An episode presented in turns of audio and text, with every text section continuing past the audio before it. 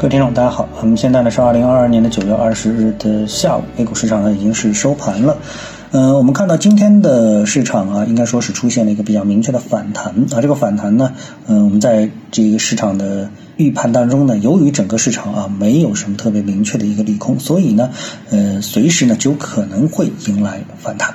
啊，因为市场的这个投资者啊，并没有离开对这个市场的关注啊。当然了，今天的成交金额并没有明确的放大啊。今天全天的成交金额和我们看到上个交易日的那个成交金额啊，比较的接近啊，也就是也在六千六百亿的水平左右啊，没有什么呃太多的一个增长。所以市场呢，也就是在它自己的一个运行的技术规律当中呢，在进行一个啊角逐。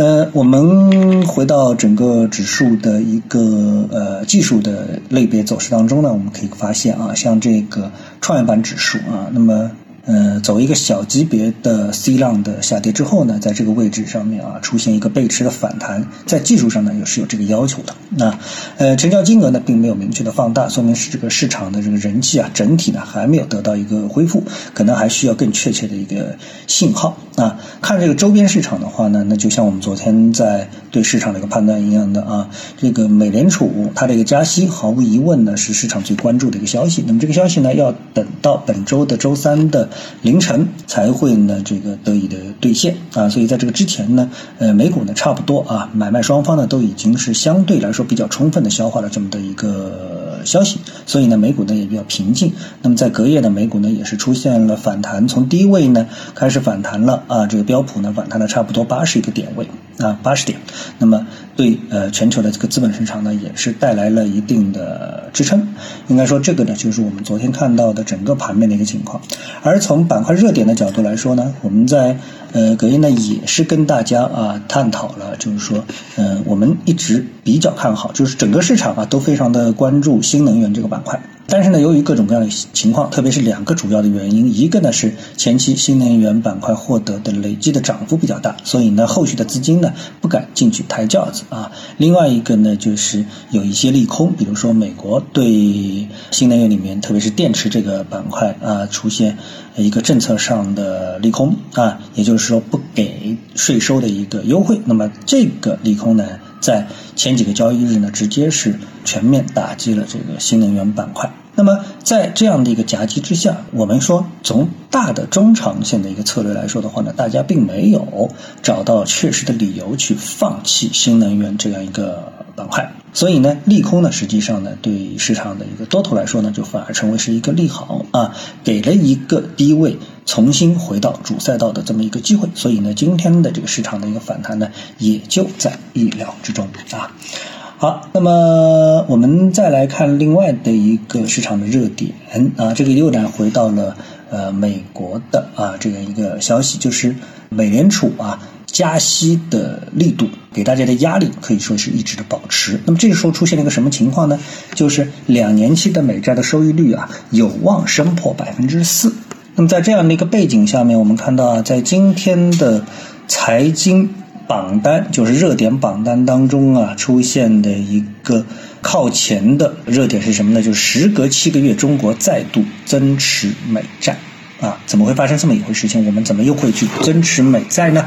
那我觉得呢，这位投资人啊，应该是有别于啊这个有立场的投资者啊。那么在前两天节目当中呢，我们就谈到啊，作为一个投资人的话啊，这个资本市场、金融市场的一个参与者而言的话呢，呃，最好呢不要给自己这个预设立场。比如说啊，这个我们看到这两天有一个消息，就是中概股在美国啊接受这个美。国证监会对中概股的一个财务的一个审计，那么，哎，预设立场的人呢，就会把它作为这个中概股的一个利空啊。但是呢，你会觉得这个逻辑里面啊，其实是呃有这个非常大的一个漏洞的啊。当时我们也说过了，就是说我们的中概股也是堂堂正正的在美国股票市场上上市的这个上市公司啊，并没有这个。呃，做什么亏心事啊？也没有什么有罪推论的这么一个逻辑。那审就审呗，对不对？就是美国投资者啊，实际上就是一个全球投资者，从保护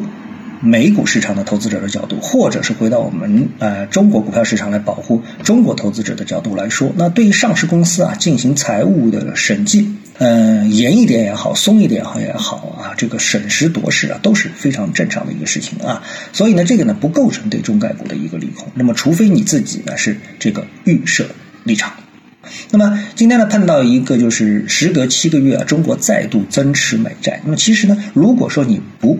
预设立场啊，中国、美国、中国、美国啊，去预设立场的话，那么我们看中国央行就是这个投资美债啊，那么差不多一定是中国央行的这么一个举动吧？啊，所谓中国也就可以说是中国政府、中国央行啊。那么为什么再度增持美债呢？因为呢，我们中国在国际市场上啊，作为一个主权财富基金。可以来这么来说啊，用这个美元这个外汇啊，在全世界去做投资的话，那么大家其实都心平气和的说啊，都知道美国国债呢是一个这个信誉度最高这样的一个投资标的。换一个其他的国家，那你投资它的这个美债啊，投资它的这个债务国债的话呢，那你觉得它的这个信用评级啊，就不一定比美国更高。那美国其实是非常非常靠前的，这个呃，它的一个国债的一个评级，对不对？啊，这是首先第一点。第二点，我们投资看什么？我们投资看的是回报，就第一是安全，第二是回报。那么之前啊，我们减持美债的话，那么有可能我们的央行的操盘手啊，他会觉得，哎，这个美债要跌，因为美债一跌之后呢，我们持有它就没有什么意义嘛，对吧？也就是说看跌美债。但是呢，呃，隔了七个月之后啊，那我们为什么会增持美债呢？因为这个美债的收益率啊，它达到了百分之四。那你可以想一想，如果你作为一个普通的银行理财产品的投资者的话，那么你在中国国内，你看到银行现在现在啊推出一个四个百分点的保本理财产品，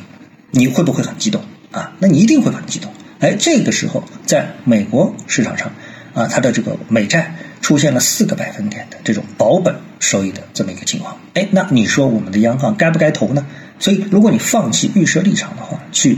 买入美债。啊，其实是一个非常不错的投资的这么的一个行为，对不对？啊，所以呢，我们应该比较充分的去理解啊这样一个行为它的一个正确性，而不是在预设立场的角度去看待这么的一件事情。所以不带预置立场的话，那这个事情就是一个非常正常的一个事情。好，那么今天呢，我们就跟大家探讨一下，各位有什么想法或者是感受的话呢，欢迎在评论区里呢一起的交流，也希望各位呢是多多点赞、转发、订阅我的频道专辑啊。我们下期的节目时间再见。